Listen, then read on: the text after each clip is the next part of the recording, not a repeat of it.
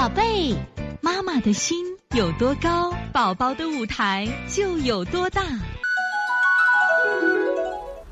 今天我想分享的是关于家长的情绪跟给孩子的疾病带来的影响。呃，有些孩子发烧了、感冒了，孩子紧张，家长紧张可以理解。但是呢，我们发现啊，家长过度的焦虑和紧张，会给孩子疾病恢复带来很麻烦的这种环境。怎么讲呢？就是说，如果家长这种过滤、焦虑这种环境呢，导致孩子的情绪压力大、情志不畅，疾病的恢复时间会更长。